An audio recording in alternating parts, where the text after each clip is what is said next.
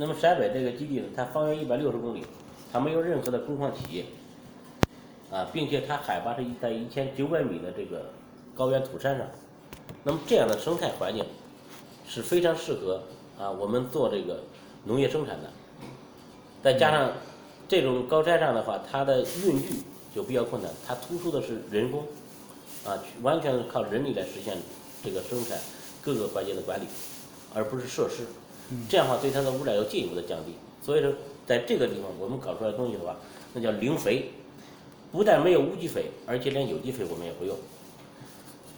这个没有农药，啊，因为它由于海拔高，它这种病虫害的这种发病几率是特别低。啊，所以说呢，它并且可以保证完全成熟。就这种，你比如我们种的大梁，一直到它完全成熟以后，我们才进行采收。这样的话，让它品质就又得到一份保障。海拔高，它没有鸟虫害的这种侵袭，所以让这个项目就它更安全。而现在我们人吃的，你像我们内陆这一块来讲，周围环境污染、地下污染、空气污染，各种污染都包围着这个生态环境、生产基地。所以说，我们搞出来品质，说我们表面上看说我们使用的采用的是有机肥，我们用的是有机的这种生物农药等等。你采用这些水，你没有办法改变；空气你没有改变，那么你只是说从概念上解决一点东西而已。但是真正的安全，它还是没有办法从彻底从根源上去解决它。啊，所以我们开发陕陕北基地，我认为就是它符合了我们最初做农业它的一个理念，那就是环境是第一位。嗯，啊，我们看的不是交通，而是环境，因为我要搞的是生产。对，啊，那么在这个基地上，我们完全采用是人工的一种生产方式，这样的话就没有机器这种尾气对它造成的一种污染，也就是大气污染也没有。那么它的水质呢还呈天然的弱碱性，嗯，所以从这个这几个方面来讲，就有效的保证了这种产品的品质。但是它一个缺点就是人工成本高，产量低，所以说这种这种农产品它的成本相对来讲要高一点。嗯，但是我想总比我们在在市区里边买一些所谓的有机的这种形式上这种高端，它要有价值的多。对，对，所以我们把陕北这一块呢，这是一共是四万多亩地，然后直接给我们划拨了是五千多亩的一个大量生产区，啊，作为绿源农业的一个呃大量生产基地。嗯，那么明年的话，我们可能会延展到一万亩甚至更多，啊，因为我们把当地的这种土山进行一个有效的整合，然后我们生产模式就改成叫轮休，啊，就是我今年播种，明年休息，后年再种，这样的话让土壤它有一个缓冲的过程，让它肥力呢就一点点恢复，嗯，啊，再加上它那边降水情况跟我们这儿很接近的，也就是说它不会出现那个绝旱、绝收的这种现象。嗯，这样的话呢，就是它适量的水质量能够保证我们农作物啊有一定的产量。你比如像我们小米这个基地的话，那谷子产量它这通过这两年的这个测算的话，一亩地的收获大概就在两百多斤，接近三百斤。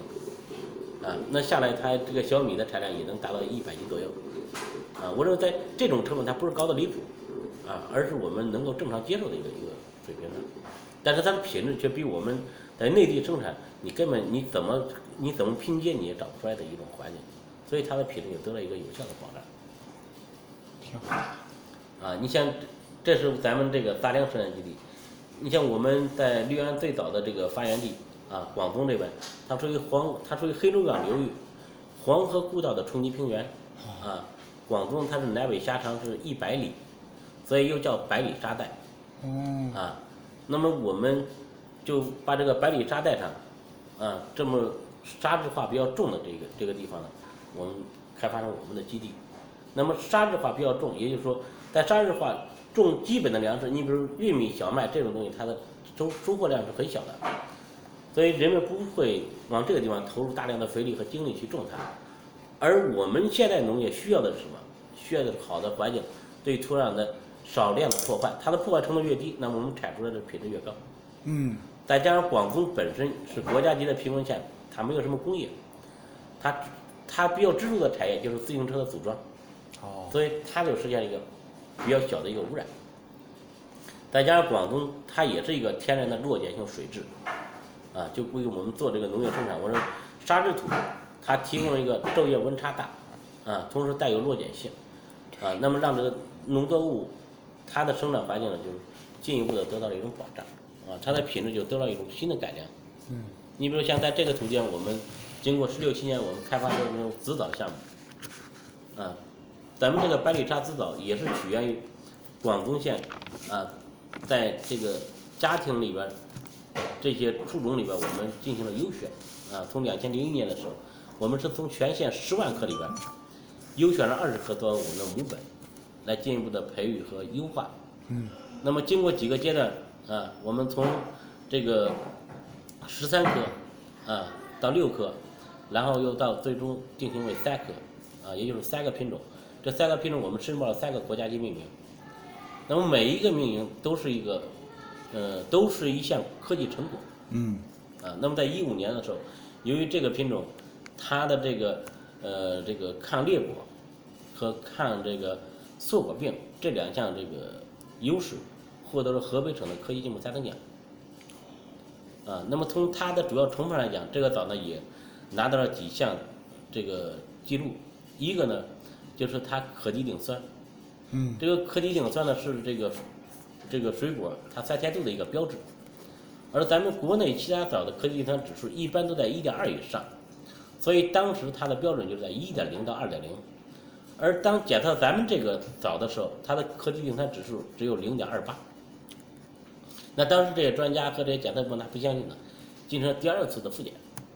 复检的结果是他们亲自采样、亲自检测的，但仍然是零点二八。那么这是这个枣它的一项突破。所以说，当你吃这个枣，尤其当你打开它封闭包装的时候，你闻到是浓郁的这种枣香气，而不是酸气。嗯，当我们打开其他枣的包装，你会闻到很浓郁、很刺鼻的这种酸气，让你很不适应。所以这个枣它在销售的过程中呢，有其他枣在旁边做陪衬的时候啊，或者共同销售的时候，这个枣的销售就格外的好。为什么？两个动作就可以实现。第一，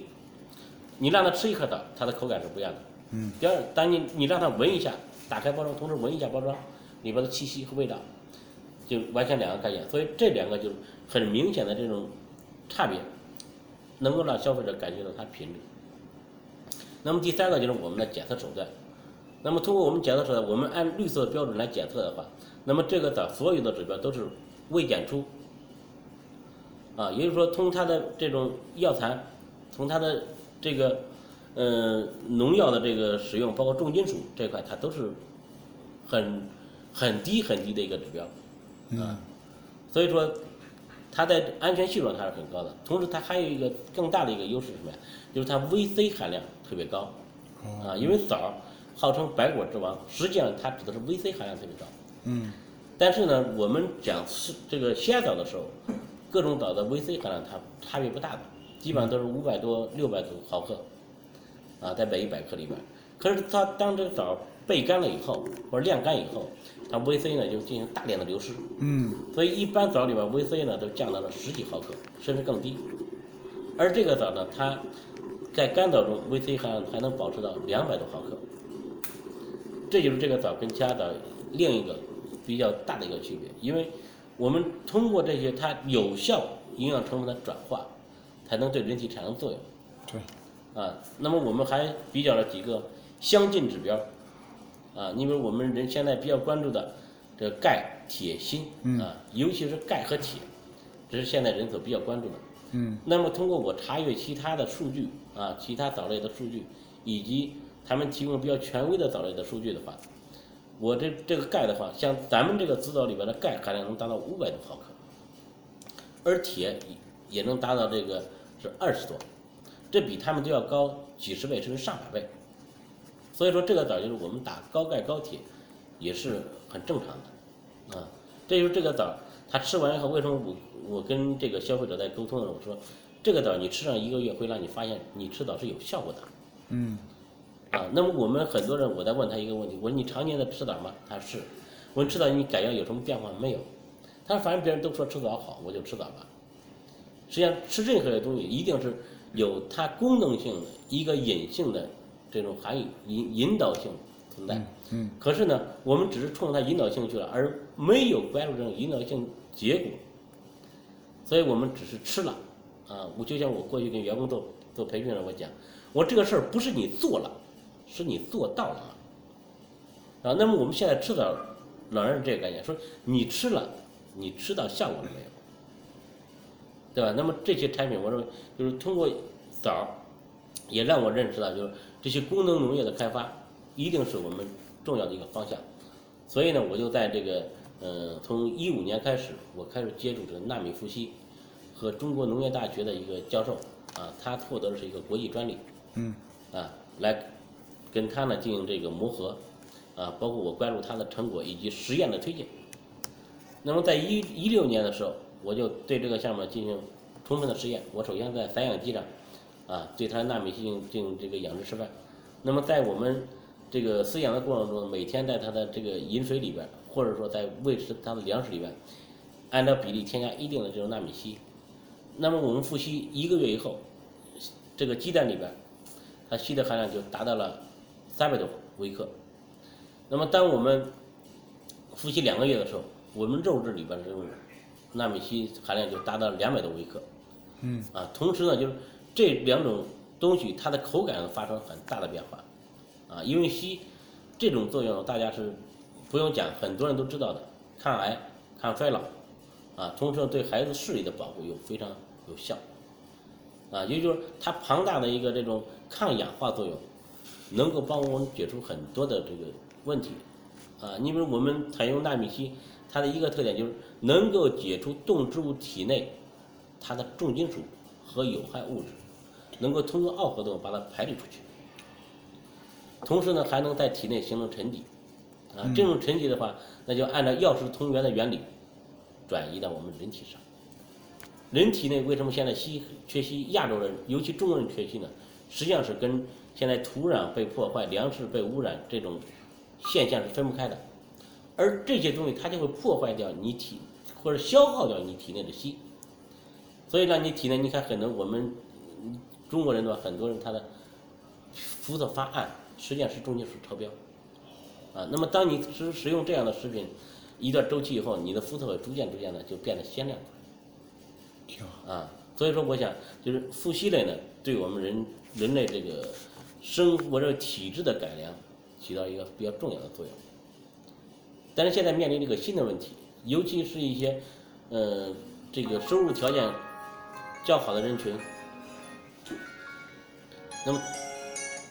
他们知道啊硒的作用很强大，所以说他们都在吃硒。那么各种啊食材里边都含有硒。